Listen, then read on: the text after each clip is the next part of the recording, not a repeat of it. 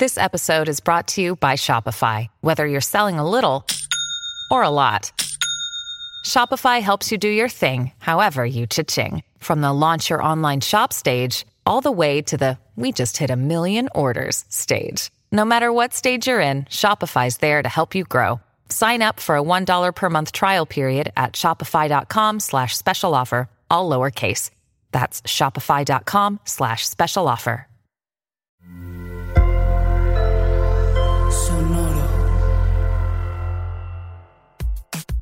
Nosotras somos Leonora y Alejandra y esto es Mandarax, un podcast de ciencia que hacemos junto con Sonoro. Nos pueden encontrar en redes sociales como arroba mandarax en Twitter, arroba las mandarax en Instagram y mandarax lo explica todo en Facebook. Además tenemos un Patreon. Si usted quiere colaborar para que mandarax sea un programa que pueda seguir haciéndose, lo invitamos, invitamos, invitamos a visitar, a visitar patreon.com mandarax para enterarse de cómo puede venir a tirarnos un paro. Y este programa es traído justo por los Patreons. Muchas gracias, Patreons. Muchas gracias. Hoy vamos a hablar de muchos misterios de la ciencia. que además uno, uno pensaría que no son misterios, como por qué dormimos, como que uno creería que la ciencia ya sabe por qué demonios dormimos, pero no sabe ni por qué bostezamos. No, mucho menos. Ahora, tampoco se sabe muy bien, muy bien cómo y por qué migran los animales. Mm, no se sabe tampoco, aunque sí un poco, pero hace 20 años no se sabía qué onda con la diversidad de tamaños de genomas. No se sabe exactamente cómo demonios funciona que se mueven las placas tectónicas. O sea, se tiene más o menos claro cómo operan, pero no se sabe por qué demonios está pasando eso y, qué es lo que lo impulsa desde adentro. La fuerza detrás. La fuerza detrás. Y en el extra para las personas que son Patreons, vamos a hablarles de dos misterios, que es el misterio del planeta 9 afuera del sistema solar. Y el misterio del cigarro del diablo. Es un hongo muy extraño. En este programa también Leonora entiende su verdadera identidad. Que es una rata de alto bostezo. y pues la verdad es que este programa está muy interesante. Entonces, gracias por escucharnos. Quédense hasta el final y háganse Patreons porque el planeta 9 y el cigarro del diablo son muy locos.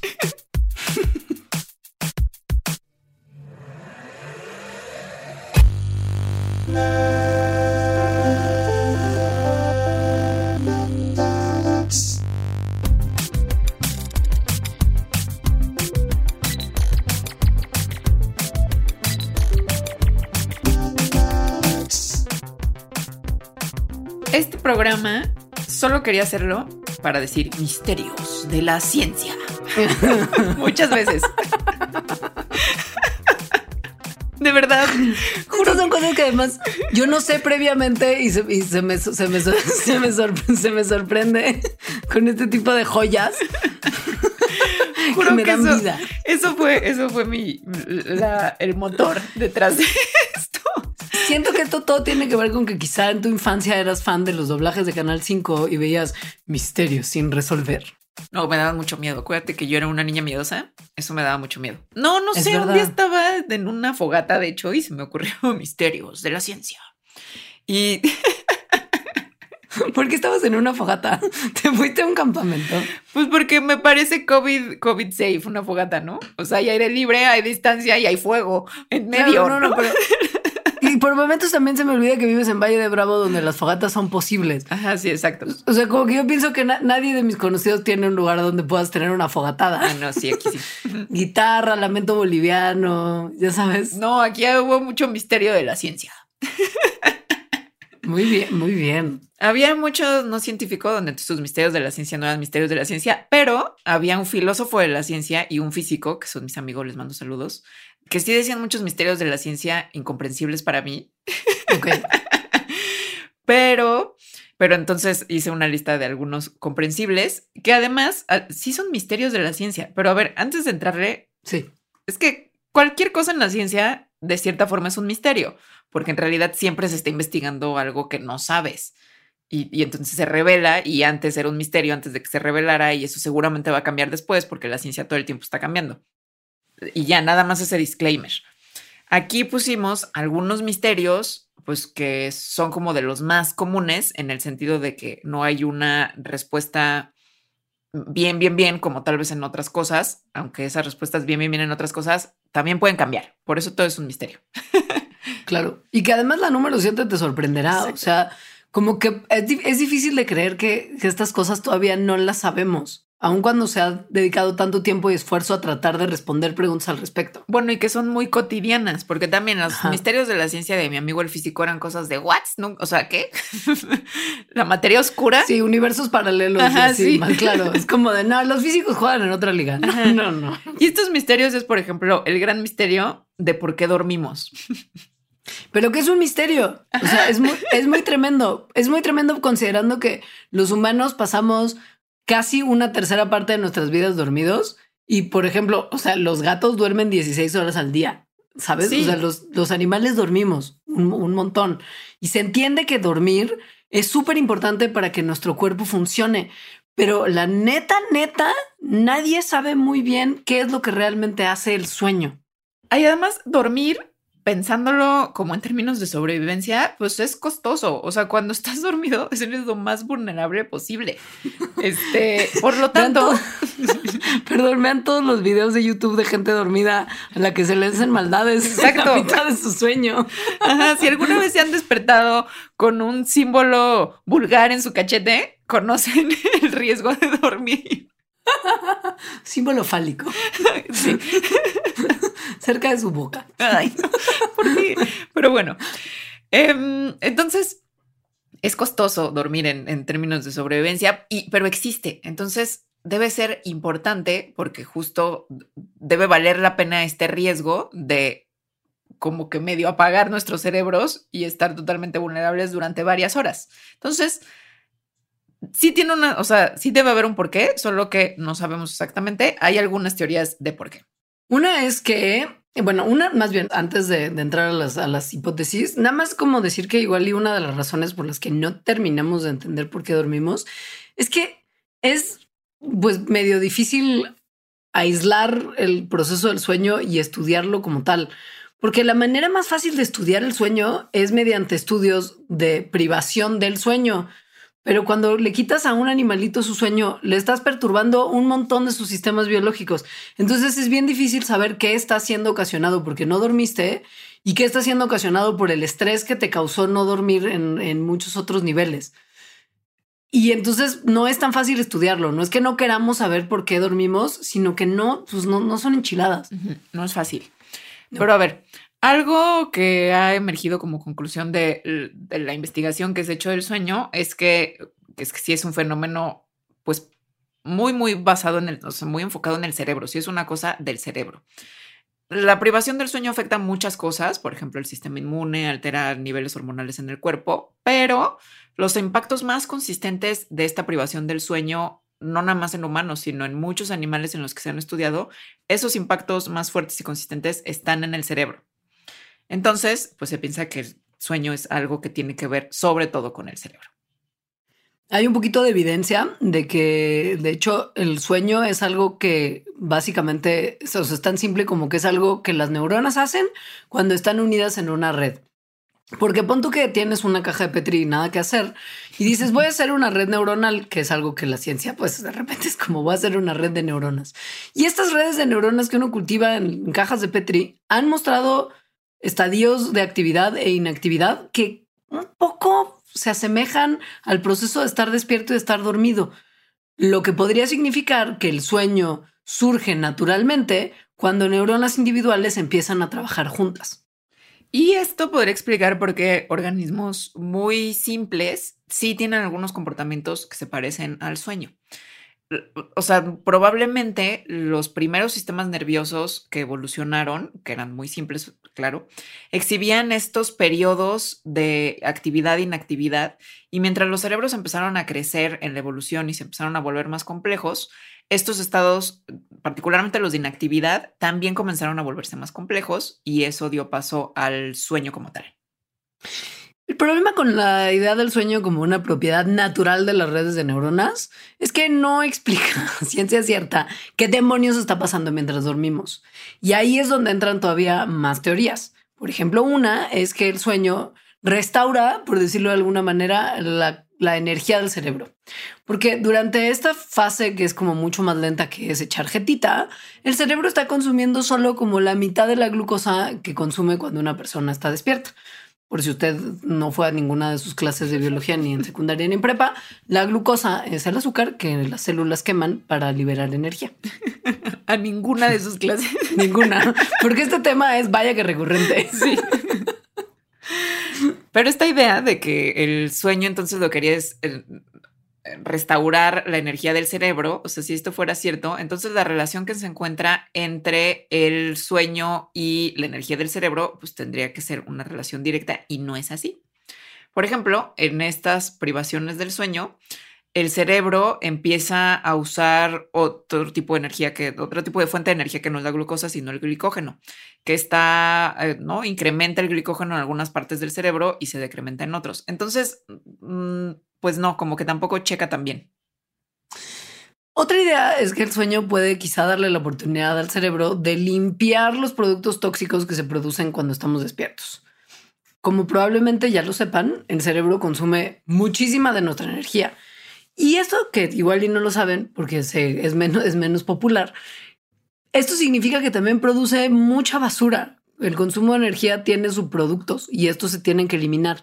Entonces, ha habido investigaciones recientes que sugieren que el sueño es un periodo en el que, digamos que el cerebro está limpiando la casa, como que barre la basurita que tiene en los rincones y quita todas esas sustancias tóxicas que produce durante el día.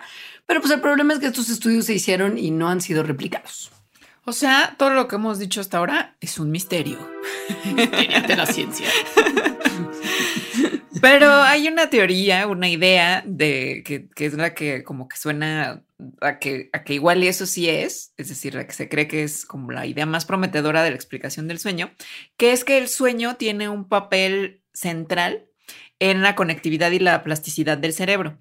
La plasticidad es esta habilidad que tienen las redes neuronales de nuestro cerebro de cambiar a través de su reorganización o del crecimiento. Estos cambios son desde nuevos caminos neuronales, es decir, como que hacen nuevas conexiones, hasta unos remapeos, unos ajustes como en los mapas neuronales muy sistémicos que cambian toda un, varias estructuras, que pueden cambiar varias estructuras cerebrales. Es decir, la plasticidad es cómo se van reordenando y reorganizando las neuronas todo el tiempo. Y esta plasticidad es importante porque está asociada al aprendizaje y a la memoria. Entonces, todavía no se sabe exactamente cómo es que el sueño eh, eh, hace esto, pero sí hay mucha evidencia que sugiere que si no duermes, tienes justo problemas con la memoria, sobre todo con la memoria de trabajo, que es este proceso que permite que las personas mantengan información y, que esta información les sea accesible fácilmente mientras están resolviendo algo. Las personas... RAM. Ajá. Las personas que no duermen, que tienen privación del sueño, insomnio, cosas así, pues les cuesta mucho trabajo de repente, y seguro esto le ha pasado a toda la gente que no ha dormido una noche, se ha desvelado, poner atención. También cuesta mucho trabajo, estás como más irritable porque no puedes regular bien las emociones. Entonces eso, no se sabe cómo es que exactamente el sueño permite que seas una persona chida, pero sí se sabe que si te lo quitan, te conviertes en alguien insoportable. Para ti mismo incluso. Sí, sí. O sea, sí. Una forma en la que el sueño podría estar afectando la plasticidad del cerebro es a través de sus efectos en la sinapsis o conexiones entre neuronas. Estos son las sinapsis, pues. Se ha visto a través de investigaciones que cuando los animalitos aprendemos una nueva tarea, nuestras neuronas parecen fortalecer las conexiones sinápticas que están involucradas en aprender esa tarea durante el siguiente ciclo de sueño. O sea, Leonora por fin aprende a resolver su docu y que fue una cosa que no fue tan sencilla. Y entonces se fue a dormir esa noche y a la mañana siguiente ya estaba la app del Sudoku instalada en el teléfono y ya eh, Master of the Universe. Instalada en el teléfono y en tu cerebro. Y en mi cerebro, justo. claro. Y esto se vio porque en experimentos donde los investigadores le ponían un parchecito al ojito de un animal, los circuitos cerebrales asociados con la información visual que viene de ese ojo que tenía el parchecito se debilitaban en cuestión de horas. Pero cuando había el ciclo de sueño REM, de Rapid Eye Movement, se fortalecían los circuitos involucrando al otro ojo, al que no estaba tapadito. Esto sugiere que el cerebro usa el sueño para ajustar a las cosas que están pasando a su alrededor. O sea, en este momento el input era tenemos un parche en un ojo, vamos a reordenar tantito el cerebro para fortalecer al otro ojo mientras esta circunstancia está así. Pero pues sigue siendo un misterio de la ciencia. Porque además hay también un tipo de células en nuestro cerebro que se llaman células gliales, que se llaman gliales porque ese nombre viene de pegamento como glue en inglés. Y se creyó durante mucho tiempo que pues cero que ver con nada estas, o sea, que eran como inertes, lo cual es algo como tendencia del ser humano, como no sabemos qué funciona, no funciona para nada, aunque haya un montón. De hecho, le ponemos nombres como células basura y ADN basura, o sea, de directo no es como no solo no sirven, sino es porquería. Sí, no vamos a seguir investigándolas, pasa otra cosa, que sí sepamos. Lo cual es muy raro porque, ¿no? DNA basura hay muchísimo. Células gliales hay muchísimas también. O sea, hay tres veces más células gliales que neuronas en el cerebro. Entonces, bueno, se pensaba que eran inertes, pero se ha visto que sí tienen un montón de funciones. Por ejemplo, controlan el fluido cerebroespinal, el cefalorraquídeo, que es un líquido incoloro que circula en el cerebro y en la médula espinal. Y justo este líquido está involucrado en limpiar la basurilla que circula por el cerebro y en la médula espinal está involucrado en, limpiar desechos producidos por la actividad cerebral y en proteger las células de daños y bueno, otras cosas. Entonces, estas células gliales en el cerebro, pues se cree que podrían estar involucradas en esta función que decía Leonor hace rato de limpiar los desechillos durante la noche, bueno, durante el tiempo que estés durmiendo. No se sabe aún. O sea que es un misterio de la ciencia. este que vamos a hablar a continuación es también, es también un hermoso misterio y es muy fascinante porque mientras yo estaba leyendo la información para hacer el programa de hoy, por Dios te juro, no, te, no tengo por qué mentirte, Alejandro del Niño Jesús, estuve bostezando todo ese cacho del guion. O sea, pero, pero sin control. Sí. no podía parar. Hasta podríamos hacer un experimento de que quienes escuchen ahorita esta parte pongan atención si bostezan. Yo estoy, güey, me dio nada más de pensarlo. A ver, el, por qué bostezamos es otro misterio de la ciencia. Porque bostezamos por un montón de razones, ¿no? Cuando estamos cansados, pero también cuando estamos súper frescos levantándonos en la mañana. Güey, yo bostezo muchísimo mientras hago pilates y yo creo que mi maestra cree que, que su clase me da flojera y no, y no es, y no, de verdad que no pero no puedo parar de bostezar. No entiendo por qué. Ahí hay más misterio. Güey, sí, no. Bostezamos si eres Leonora cuando haces pilates, pero en general, bueno, la gente bosteza sí cuando está aburrida, pero también cuando está ansiosa, que es como sería el opuesto a aburrición. Cuando, la, cuando tienes hambre, bostezas. Cuando se va a empezar una nueva actividad, la gente bosteza mucho. Es decir, hay muchas razones por las cuales la gente bosteza y el propósito fisiológico del bostezo. Acabas de bostezar, Debbie. Güey, no puedo parar. No lo estoy haciendo por hacerme lo interesante, te lo juro. Bueno, el proceso fisiológico del bostezo es un misterio. O sea, no se conoce, no se sabe, no se ha observado. Igual y ni siquiera existe un efecto fisiológico y un propósito fisiológico. No se sabe. Lo que sí se sabe es que un montón de especies, o sea, un montón de animales, sobre todo, bueno, obviamente animales, pero de vertebrados, bostezan, lo cual quiere decir que es un comportamiento muy viejo filogenéticamente y que además bostezan estos animales desde que son fetos. Ay, fetito bostezando. Fetito bostezando. Feto bostezón. Sí, o sea, bostezas desde que eres feto ingeniero hasta que te mueres. la cosa es que hasta hace como 30 años, la única explicación que se tenía y que se daba ya por buena era que los animales bostezamos para que nuestro cuerpo pueda meter a su interior una cantidad muy importante de aire para aumentar los niveles de oxígeno en la sangre en respuesta a una privación de oxígeno. Pero pues esto no, no se sostuvo experimentalmente. En los finales de los 80, ya, así, esta hipótesis tirada por los suelos. Fue sustituida por, entre otras, como seis y ocho hipótesis de por qué bostezamos, ninguna de las cuales es convincente, por lo que esto sigue siendo un misterio de la ciencia. O sea, seis o ocho hipótesis de por qué bostezamos. No creo que ni mi amigo físico tenga seis a ocho hipótesis de la materia oscura. Esto sí es un real misterio de la ciencia. Corran físicos ofendidos, rápido. Vengan a ofenderse a los comentarios. A ver, una de estas seis a ocho hipótesis es una hipótesis de la termorregulación, que dice que el bostezo es una manera que tiene el cerebro para enfriarse y que, y que este enfriamiento del cerebro produce excitación y alerta. Entonces, que mm, como el bostezo inhalas un montón de aire y además como que eh, eh, jalas la mandíbula y luego sacas una, una expiración rápida y cierras rápidamente la mandíbula, entonces ese, ese patrón de comportamiento lo que hace es incrementar el flujo sanguíneo al cráneo y eso tiene varios efectos. Uno de ellos es que se enfría el cerebro tantito. Entonces, cuando la temperatura está más tibiecilla, pon tú en la playa, pues justo uno se siente más cansado, más, ¿no? Con más sueñito. Entonces, lo que dice esta teoría es que cuando bostezas, tipo en la mañana, y, y, efectivamente se enfría el cerebro, que eso es lo que justo no se sabe, pero bueno, si eso pasara, entonces lo que haces es como, mm, como antagonizar que te quieras volver a dormir, ¿no? Como que le da a tu cerebro así como, ah, frío, bueno, ya levántate.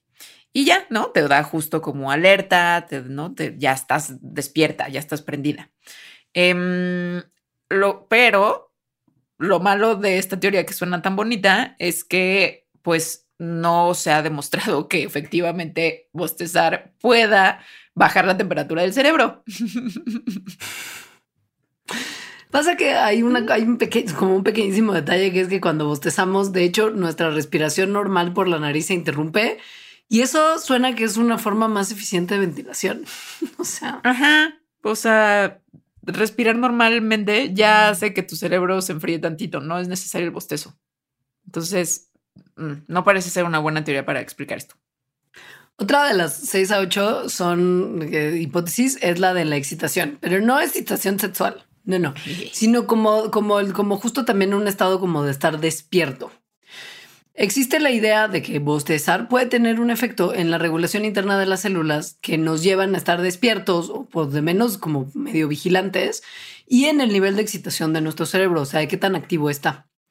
Para probar esto, lo que hizo la ciencia fue analizar la actividad cerebral de gente antes y después de bostezar.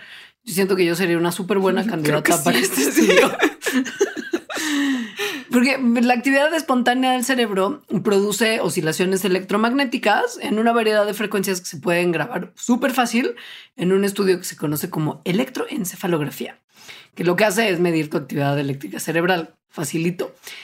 Y lo que se vio, lo que se ha visto pues en, electroencefalografías, es que esta sensación como de, excitación y como de, como de despertar cerebral viene acompañado por una típica aceleración en esta actividad de la electroencefalografía.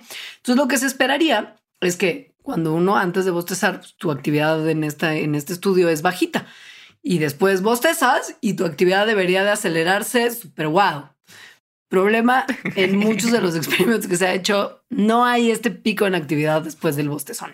O sea, igual y si no tiene un propósito fisiológico y no pasa nada en el cerebro. Por eso existe una hipótesis que hasta ahora es la más sólida para explicar el bostezo, que es la hipótesis social y de comunicación. Porque en muchas culturas el bostezo. Mi, mi maestra de pilates. en muchas culturas no es culpa de tu maestra de pilates. El bostezo se interpreta como una señal de aburrimiento y de que tienes sueño y por lo tanto, pues sí, sí se considera que es un poco grosero si no lo evitas como tú en tu clase de pilates. Pero bueno, el chiste es que es una señal social. Entonces, el bostezo parece servir para comunicar un mensaje que además se entiende pues casi que de manera universal. O sea, esto de que sí transmite que te estás durmiendo y que algo es aburrido, pues no necesitas hablar el lenguaje para que te entiendan, solo necesitas bostezar. Y además, el bostezo frecuentemente ocurre en contextos sociales, o sea, la gente bosteza más cuando está con otras personas que cuando está solo. Em, y eso es lo que ha llevado a que se crea que el bostezo tiene una función de comunicación.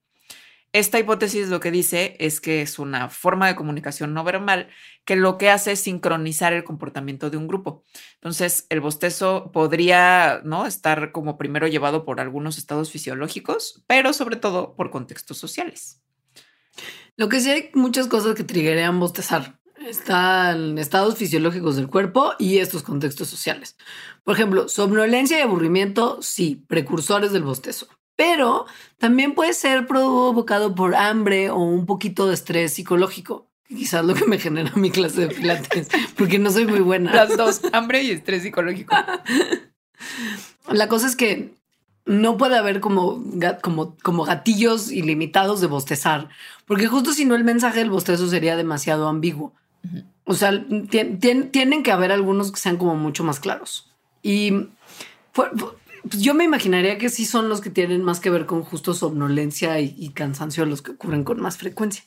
Y algo, algo que está muy padre de esta cosa de que el bostezo sea social o, que, o que sea que lo social sea lo que explique al bostezo es lo que tiene que ver con otros animalitos.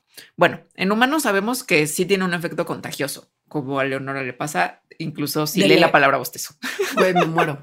Soy una desgracia. Y justo este efecto contagioso en humanos es algo súper útil para estudiar el bostezo. Em, lo que se ha estudiado de esto es que este efecto contagioso depende de, del individuo que está bostezando y como de su competencia social.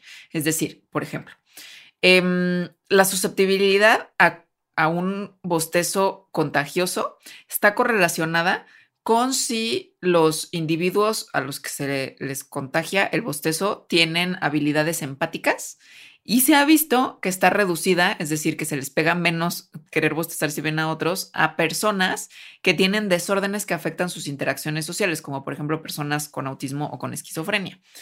En pacientes con esquizofrenia, los bostezos, o sea, qué, tanto bostezan, se, interpreta de hecho como un signo de que están como en un estado anímico accesible, en un estado de ánimo accesible.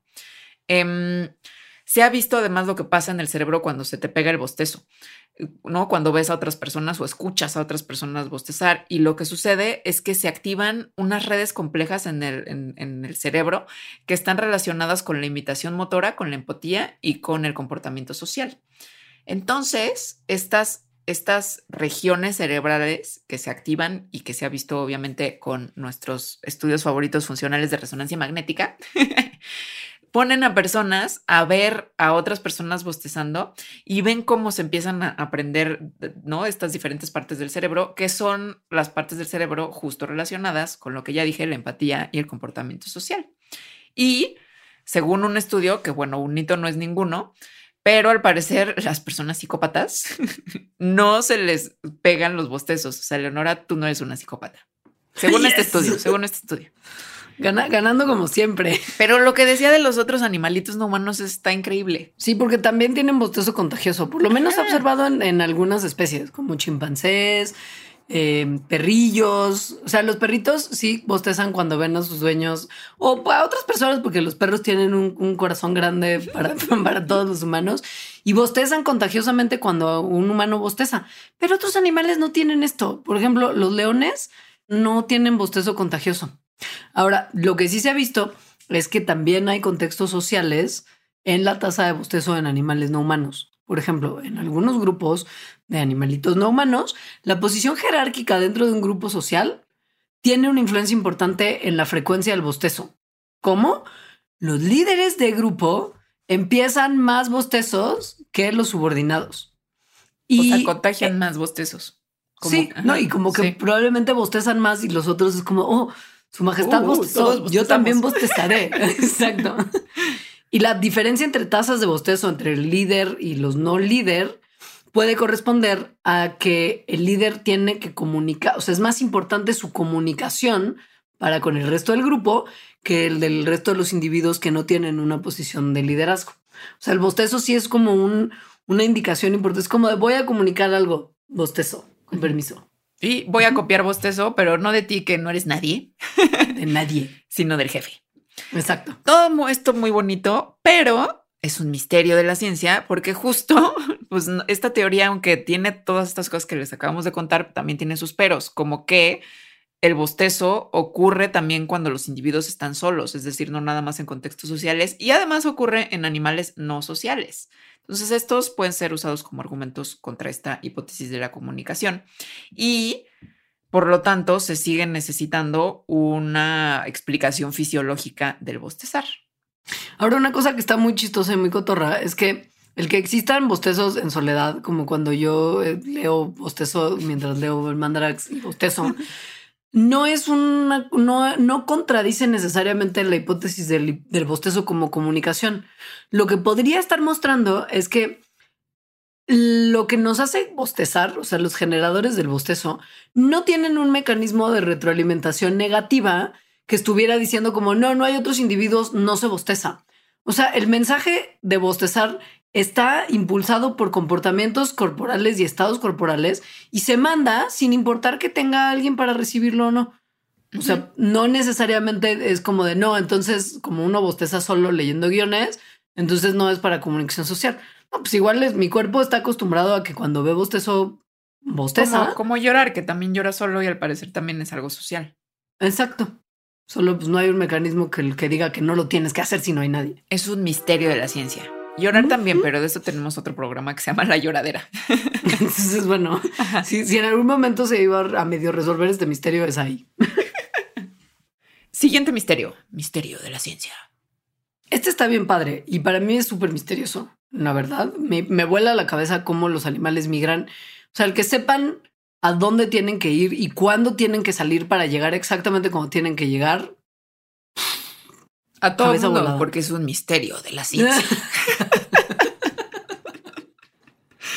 Ahora hay muchísimos animales de muchos tipos, o sea, hay, hay vertebrados, pero también hay artrópodos, hay peces, en fin, ¿no? Hay muchos animales que migran a lo largo del año, casi todos lo hacen para digamos que escapar de las temperaturas de ciertas estaciones e ir a otros lugares con temperaturas más cálidas, donde haya más recursos y donde puedan encontrar parejas para el sexo.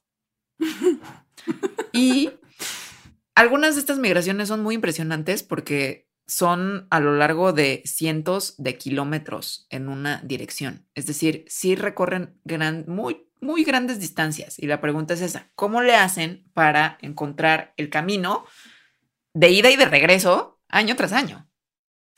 Hay muchas herramientas que usan diferentes animales, que eso sí medio entendemos, que les sirven para la navegación como tal. Por ejemplo, los científicos creen que algunos animales usan referencias visuales como ríos y lagos y cuerpos de agua para tratar de encontrar su camino. Otros pueden navegar calculando la posición del sol y las estrellas.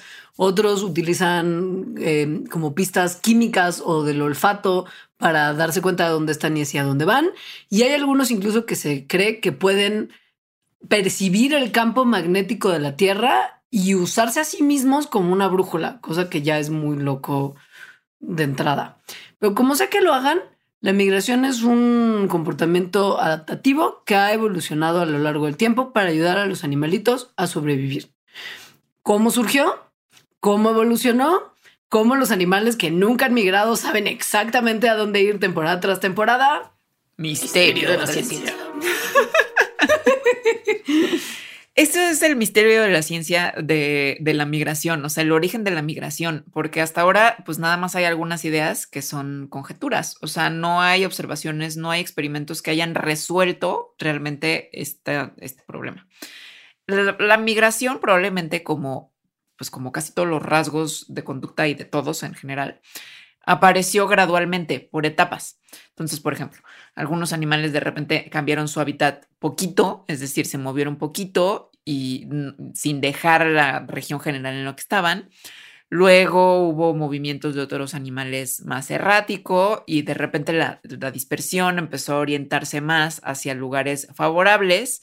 Y entonces, en las primeras etapas de la migración, estos movimientos gradualmente fueron adquiriendo estabilidad a través de la selección natural.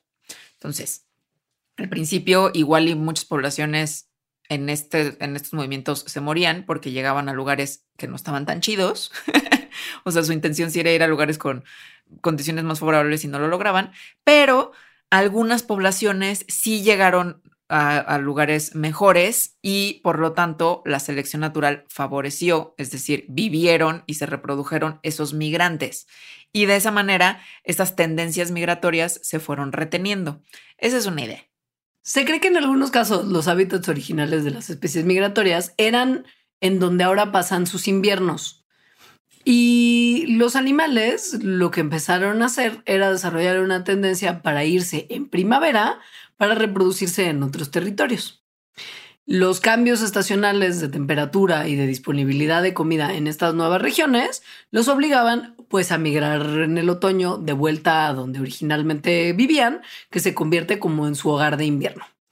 Por ejemplo, entre algunos pajaritos como los colibríes y los tiránidos, que son unos pajaritos chiquitos que viven en el continente americano, eh, estos tienen como distintas afinidades tropicales, por decirlo de alguna manera. Porque en tiempos geológicos recientes, estos dos tipos de pájaros se han ido moviendo hacia el norte mientras el hielo de las glaciaciones se iba retirando y el continente se iba volviendo más calentito. Pero otros pájaros, como los chorlitos, porque eso es un pájaro, cuando usted le diga tienes cabeza de chorlito, si usted tiene cinco años, es porque tiene cabeza de pajarito. tiene cinco años y vive en los 50. Exacto. Velado de Dios. Si usted está viajando desde el, desde el pasado hasta hoy, perfecto. Pero también patos y gansos originalmente vivían al revés en lo que era su área de reproducción y los cambios climáticos graduales les obligaron a pasar sus inviernos en regiones que son mucho más al sur, que tienen mucho mejor clima. Entonces, ¿qué podemos pensar a partir de esto? Que las migraciones pueden ser consecuencia de movimientos que pueden ser o invasiones o emigraciones que dependen de ciclos del año que tienen que ver con temperatura y disponibilidad de recursos y los animalitos van como acomodándose en distintas áreas de acuerdo con, con, con estos ciclos y lo que hay en cada uno de ellos. Ahora, el máximo misterio, bueno, no sé si es el máximo misterio, pero el máximo ejemplo de migración y además muy mexicano, bueno, más bien muy tratado de libre comercio, porque pasa por Canadá, Estados Unidos y México, es el de las mariposas monarca. Las mariposas Turcán. ¿Por qué no ah. proponemos que la 4T les cambie el nombre para reforzar, reforzar el vínculo que tenemos con nuestros vecinos? Entonces, a ver, las mariposas monarca se echan un viajezote cada otoño, millones de ellas, bueno, cada vez menos en realidad. Dejan después del verano los lugares en los que se reprodujeron, que están en el noreste de Estados Unidos y Canadá, y viajan 4.000 kilómetros para llegar a sus lugares en donde pasan el invierno, que es en el suroeste de México. Entonces, a ver, la cosa con la migración de las monarcas es que, por ejemplo, los pájaros pues se van en una migración y regresan, ¿no? Van y vienen al mismo lugar, los mismos pájaros. Las monarcas no. O sea, las monarcas que viajan no son las mismas que van a regresar. O sea, se mueren en el camino. Y, nacen otras en el camino también. Y las nuevas saben llegar al lugar donde salieron las viejas. Sí, así es. Así es. E, es más o menos un misterio porque, o sea, en este, en este viaje están involucradas entre cuatro y cinco generaciones de monarcas para completar el viaje, digamos, ida y vuelta. Entonces, ¿por qué migran de esta forma? O sea, que, que, no, no, la condición climática, ¿no? Sino, sino el mecanismo, pues, de, por el que migran. Sigue siendo un misterio, pero hay algunas teorías. Una, por ejemplo, o sea, cómo le hacen para migrar, ¿no? Una es que van siguiendo a las plantas que son su principal, o unas plantas que son su principal fuente de alimentación, mientras estas plantas van sacando flores, van floreciendo. Entonces que las monarcas van de alguna manera detectando esto y siguiendo la floración de estas plantas.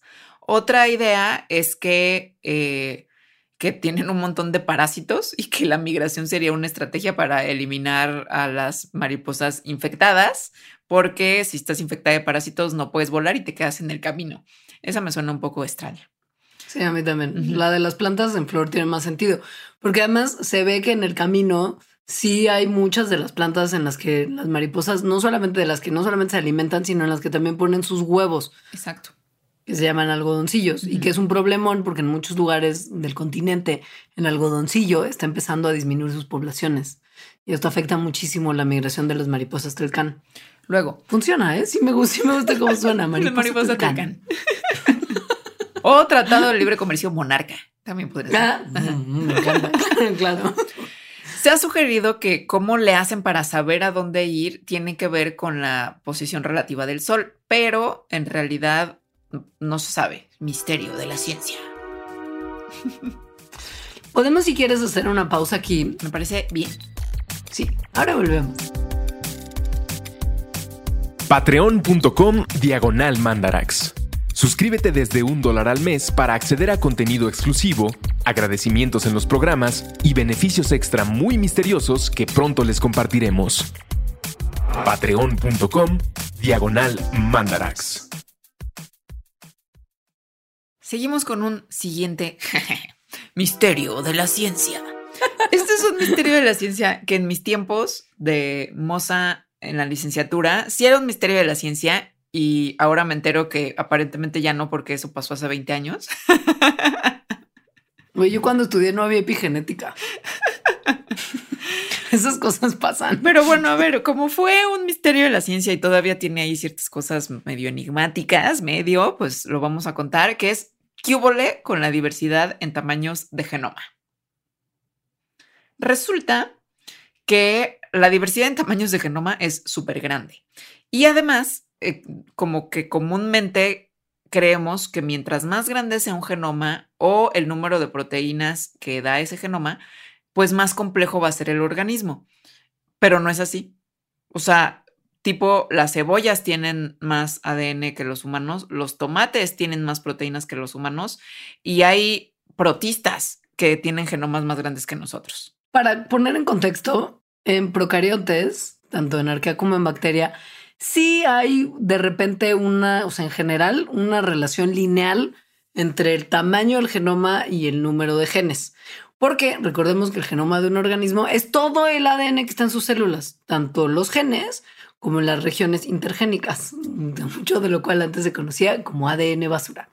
Y de las cuales hablamos mucho en el de cortesía de un virus. ¿Verdad? Sí. Entonces, en arquea y bacteria sí hay una relación lineal entre tamaño del genoma y número de genes. Pero en los eucariontes, animales, plantas, fungi, algunos protistas, no hay correlación entre el tamaño del genoma y el número de genes y mucho menos entre la complejidad del organismo. O sea, nada. Y sabemos mucho de tamaños de genoma, porque se han secuenciado hasta ahora los genomas de 10.000 plantas, animales y honguitos. Eh, o sea, tenemos más de 10.000 genomas en general. Eh, y lo que se ha visto es que no hay una correspondencia entre la complejidad de los organismos y el tamaño del genoma. No la hay en absoluto, sobre todo, como acaba de decir Nora, en los eucariontes. Por ejemplo, el pez pulmonado tiene un genoma o sea, la cantidad de ADN que tiene por cada célula es 40 veces mayor que la cantidad de ADN que tenemos los seres humanos. O sea, su genoma es 40 veces más grande. Y de hecho, hasta ahora es el genoma de eucariontes más grande conocido. Em, es grandísimo.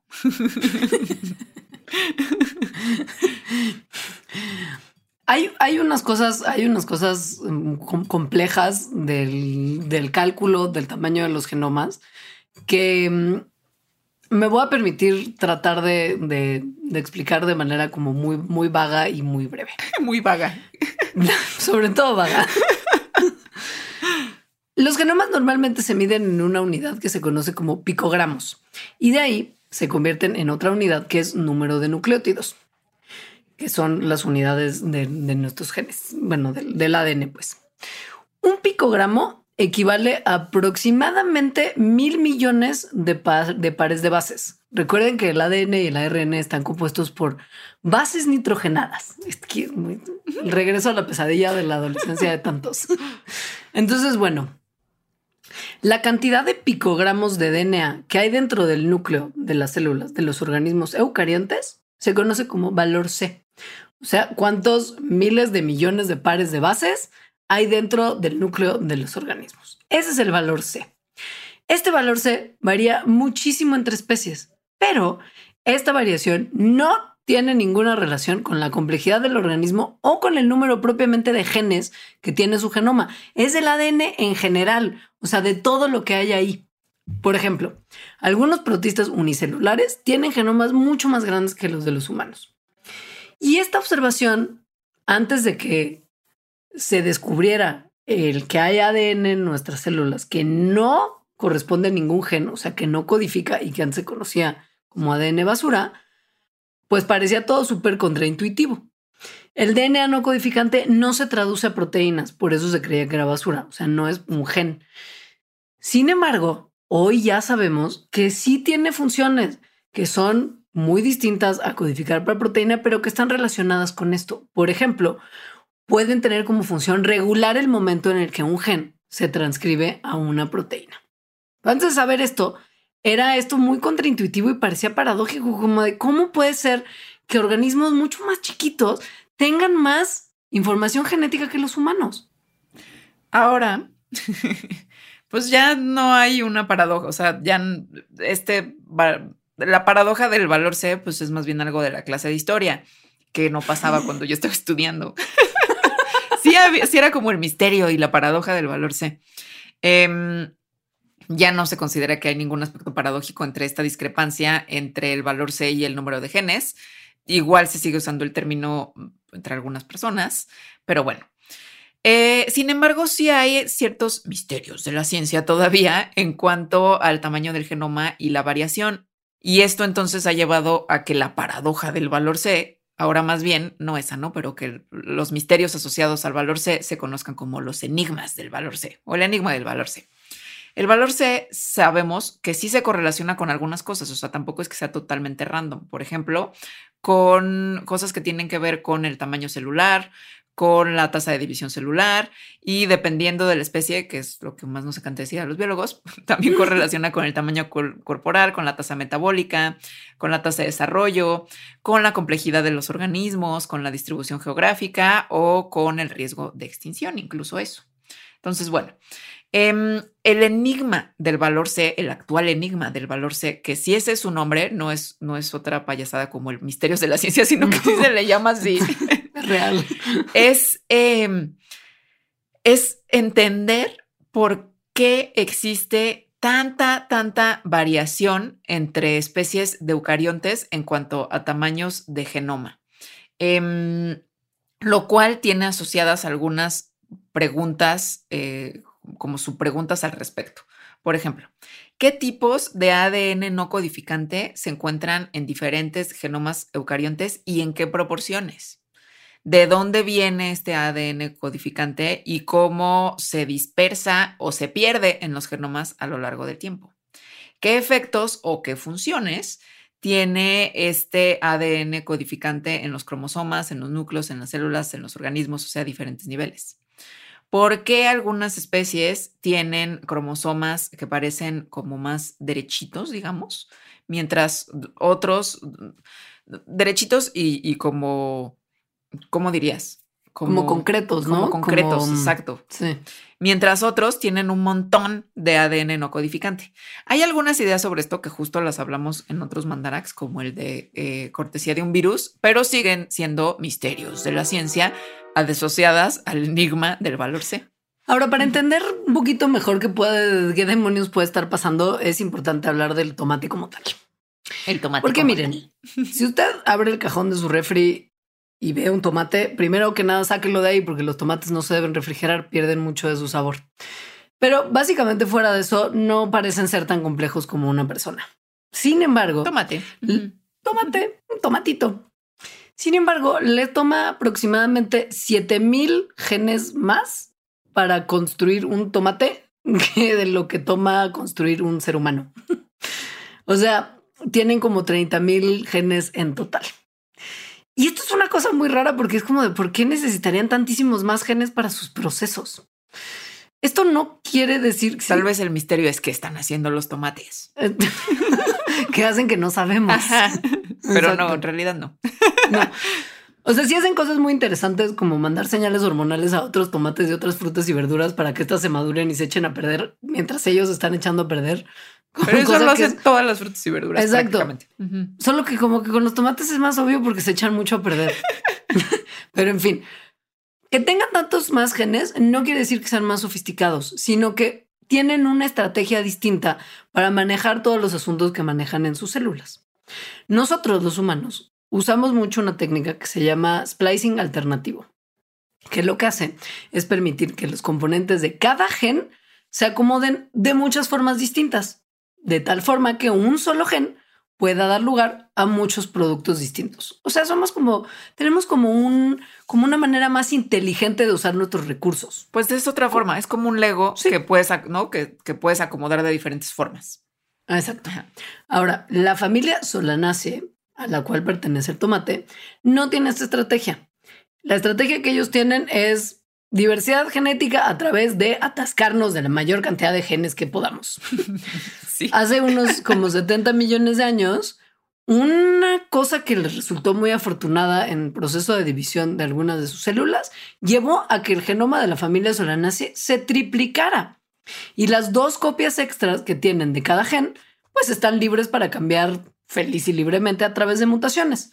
Algunas se convirtieron en inútiles porque las mutaciones tienen esas características y fueron eliminadas del genoma, pero otras desarrollaron nuevas funciones que sí les resultaron pues útiles y usualmente si un genoma se triplica esto sería pues una cosa que no necesariamente sería buena sino mala porque estaría atascando una planta con tres veces más ADN del que necesita pero piensen que este evento de la triplicación del genoma del Solanaceae pasó más o menos alrededor de la época en la que ocurrió la catástrofe de la extinción de los dinosaurios, bueno, que llevó a la extinción de los dinosaurios. Entonces, toda esta versatilidad genética les pudo haber salvado la vida. O sea, como que en ese momento estaban pasando tantas cosas tan locas en la Tierra, mucha actividad volcánica, muy poco sol porque invierno como volcánico nuclear, tener muchos genes adicionales le pudo haber generado muchas ventajas a una plantita como un tomate. Estaban los tomatitos. Sí, así Muy fue. contentitos. Y llegó el asteroide a hacerlos polvo. ¿Qué me importa la muerte? Tengo muchos genes y ahora tenemos tomates y no dinosaurios. ¡Yay! Bravo. Llegamos a tu tema favorito del mundo mundial. Es de mis temas Bueno, no. favoritos. De tus temas. Sí. No, no, elegir sería súper injusto. Hacerte elegir. que tiene que ver, bueno, este es directamente las placas tectónicas y hay misterios de las placas tectónicas, lo cual me encanta. Está increíble. Em, algo que ahorita nos parece súper común es que se mueva, que haya placas tectónicas y que se muevan y que el piso en el que estemos esté moviendo, como yo hace rato que pensé que había un, un temblor. que esto, ¿no? Que este movimiento y este proceso haga que los continentes se reordenen, causa temblores, erupciones volcánicas, formación de montañas, pero como seguramente ya hablamos en un mandarax, pues es relativamente reciente que como humanidad sepamos esto, es a partir de los 60 bueno, décadas antes, Wegener había dicho su hipótesis, pero hasta los 60 que se empezó a encontrar evidencia de cómo el suelo marino se va Extendiendo, expandiendo. extendiendo, ajá, sí, eh, es que, ¿no? Esta idea de la deriva continental ya ganó reconocimiento en, en la comunidad científica y es la explicación, entonces, de que todas estas cosas que nombré pasen. Este, esta expansión del suelo marino es cuando las rocas, em, las rocas que ya están hechas, digamos, de la superficie terrestre, son jaladas hacia el manto de la Tierra, es decir, como hacia el centro de la Tierra más o menos, y de cierta manera son recicladas porque se derriten y regresan en forma de magma ya derretidas hacia la superficie otra vez, es decir, están como en un ciclo, como en un circulito de reciclaje. Lo que es un misterio es que no se sabe exactamente, no, no hay certeza, pues, en qué es lo que hace que este movimiento ocurra. Em, eso, no se sabe qué es lo que este movimiento, que es el movimiento principal por el que las placas tectónicas se mueven, ocurra. Se creen algunas cosas. O sea, digo, porque nada más como como para mencionar, las placas tectónicas no se mueven al azar. O sea, no es como random ni están ahí como vagando por la superficie de la Tierra. Hay fuerzas que las mueven y estas son las fuerzas que los científicos no necesariamente pueden describir o entender. o sea, de eso es muy importante, que no es como que este ciclo ocurra como de, ay, pues casual, lol. No. hay, un, hay, un patrón por el cual se mueven y por lo tanto, si hay un patrón, pues tendría que haber una explicación para este patrón. Exacto. Entonces, a ver, hay evidencia de una teoría que es bastante aceptada, que es que las placas, o sea, que la fuerza principal que mueve las a las placas tectónicas es este movimiento muy lento del manto de la Tierra, que es lo que está abajo de las placas rígidas, ¿no? Que entonces el manto está como todo caliente, como, como magma caliente, entonces se va moviendo lentamente y de manera como suave. Em, en, esta forma circular que les estaba diciendo, como más o menos cuando se calienta una sopa, que se calienta la parte de abajo y entonces como estamos calientes sube y entonces la parte que está fría baja y entonces así se empieza a calentar, ¿no? Como, como en un cinturón, digamos, de, cosas calientes y frías. Em, la cosa es que, pues en la sopa es evidente que abajo hay un fuego que está calentando. En la tierra eso no es que sea tan evidente. Es decir, ¿qué es lo que está haciendo que algo esté calentando al manto de manera que mantenga a estos cinturones de convección eh, eh, en, en circulación? Es muy importante tener en mente que tanto la superficie de la Tierra como todo su interior están en movimiento. Y debajo de las placas litosféricas, en alguna profundidad, el manto está como parcialmente derretido y fluye, fluye lentamente, pero fluye en respuesta a fuerzas que son muy estables, que son aplicadas a este manto por periodos muy largos. Y como le pasa a metales sólidos como el acero, cuando se exponen a presión y calor, se pueden hacer como más suavecitos y tomar diferentes formas. Lo mismo le pasa a la roca sólida que está en el manto cuando es sujeta al calor y a la presión del interior de la Tierra por millones de años. Entonces, toda esta roca móvil, como medio derretida que está debajo de las placas rígidas, se mueve en este movimiento circular. Esto tiene que requerir por fuerza una, una fuente de calor. Y el, el calor de la parte interna de la Tierra viene de dos fuentes principales. El como decaimiento radioactivo de las partículas y calor residual. El decaimiento radioactivo, que es un proceso espontáneo, implica que se pierden partículas del núcleo de un isótopo para formar un isótopo de un nuevo elemento. O sea, piensen como si tuvieran un elemento papá que pierde unas partículas del núcleo y queda como una versión modificada de ese mismo como padre de familia, que es como una hijita isótopo. Esto pasa naturalmente en muchos elementos químicos principalmente los que conocemos como elementos radioactivos, como el uranio, el torio y el potasio. Estos elementos liberan energía en la forma de calor y esta energía migra lentamente hacia la superficie de la Tierra. En cambio, la energía, el calor residual, que es la otra forma de calor que hay en la parte interna de la Tierra, es energía gravitacional que sobró, o sea, que se nos quedó desde que se formó la Tierra hace 4 mil millones de años. Y esta, esto ocurrió con la compresión y como que se, como piensen en un juego de Tetris, piensen que materia cósmica que fue parte de, la formación de la Tierra cayó junta como un pedacito sobre el otro y se comprimió. Ahora, ¿cómo y por qué escapa el calor del interior de la Tierra y se concentra en ciertas regiones para formar las células de convicción, de, convicción, de convección que hacen que el, que el manto se mueva? Es ahí donde está el misterio de la ciencia. No solo ahí, sino que en este otro misterio de la ciencia asociado a las placas tectónicas, que es un poco clavadón, em, pero muy interesante, está el, o sea, están las placas que están duras y se están moviendo. Y, y, entonces hay fuerzas que hacen que se muevan, ¿no? O sea, que por ejemplo, cuando una placa como que se desliza abajo de otra, que es lo que hace que jale, eh, ¿no? Que, que se jale hacia abajo. Y durante mucho tiempo se, se tenía la idea de que justo algo, digamos, la principal fuerza que hacía este movimiento era como este, em, como este jalón de cuando una placa está deslizándose y por lo tanto como que medio se mete hacia abajo y entonces hay una fuerza dada por la gravedad que la jala hacia abajo.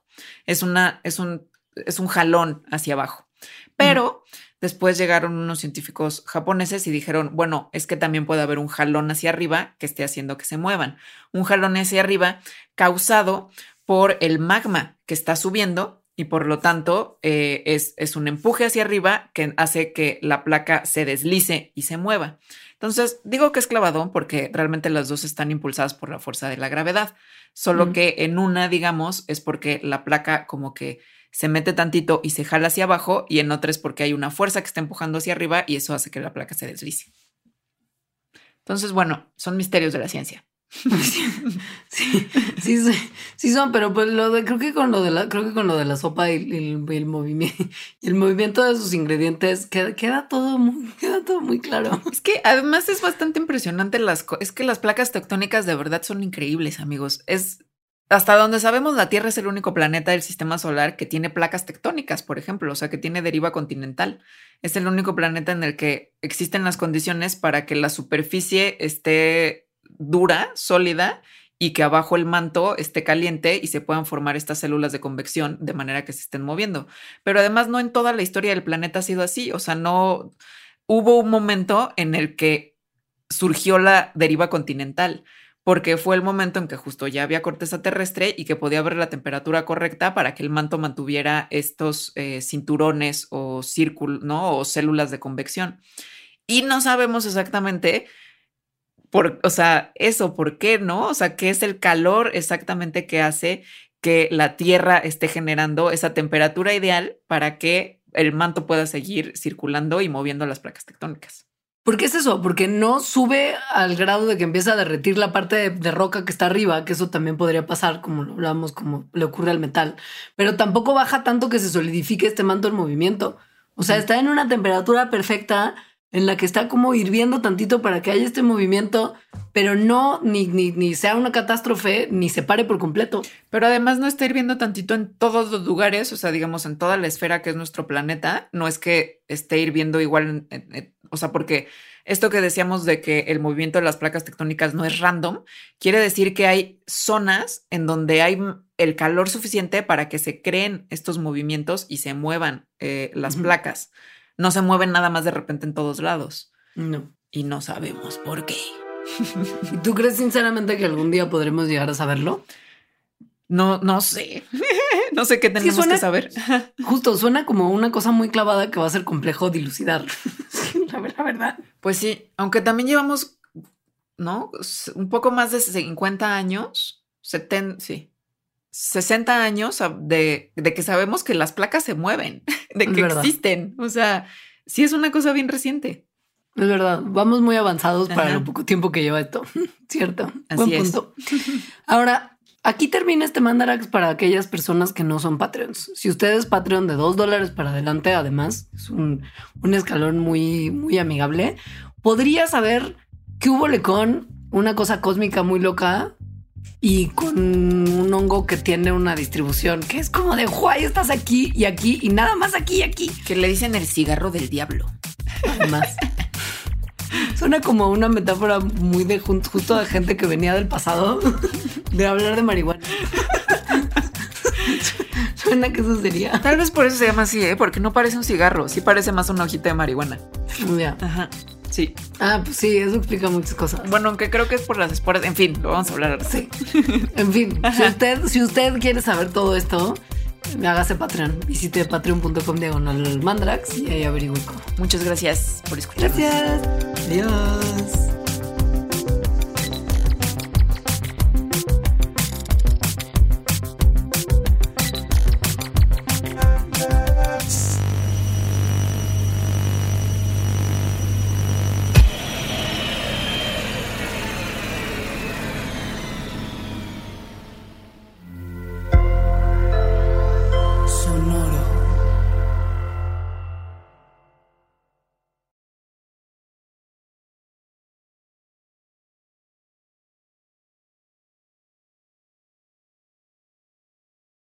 Expansión Tecnología. Gadgets. Lanzamientos, reportajes y el negocio de las tecnológicas. En 10 años, el metaverso aportará 5% al PIB de Latinoamérica. Internet ha representado muchos cambios para el mundo y la religión no se ha escapado de ello. Los mexicanos cada vez tenemos casas más tecnológicas. Todo en menos de 5 minutos. Top Expansión Tecnología. Xbox tiene una nueva multa. Adam Mosseri, director de Instagram. Top Expansión Tecnología. De lunes a viernes, a partir de las 6 de la mañana.